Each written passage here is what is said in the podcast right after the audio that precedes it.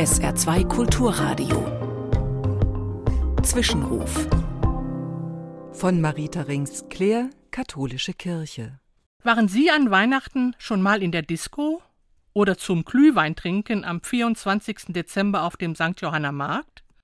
Seit vielen Jahren feiern junge Menschen die Weihnachtstage nicht mehr brav zu Hause in der Familie, sondern vielmehr in der Disco.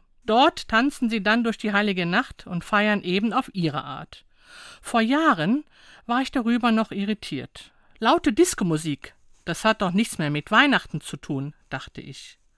Doch vielleicht ist es ja auch anders. Vielleicht können die Älteren von den Jungen sogar lernen.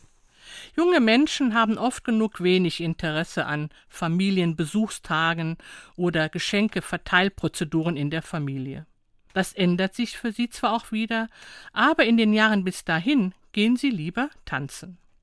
So Unrecht haben sie nicht, denn Tanzen gehört zu jedem schönen Fest dazu und ist seit Menschengedenken Ausdruck von Feierstimmung. Selbst der große König David, so wird erzählt, tanzte ganz euphorisch, als die Bundeslade in Jerusalem Einzug hielt. Seine Frau war irritiert, so wie ich, und sie schämte sich seiner. Doch David hatte recht. Der Anlass war so wichtig, dass er tanzen wollte. Das, was Christen an Weihnachten feiern, die Geburt Jesu, ist ebenfalls sehr wichtig. Warum also nicht auch tanzen? Während die einen das traditionelle Fest mit Krippe, Glöckchen und Christbaum feiern, gehen die anderen tanzen.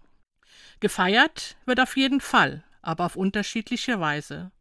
Vielleicht können die Älteren von den Jüngeren ja tatsächlich lernen und ihre weihnachtliche Feierstimmung mal mit einem Tanz ausdrücken.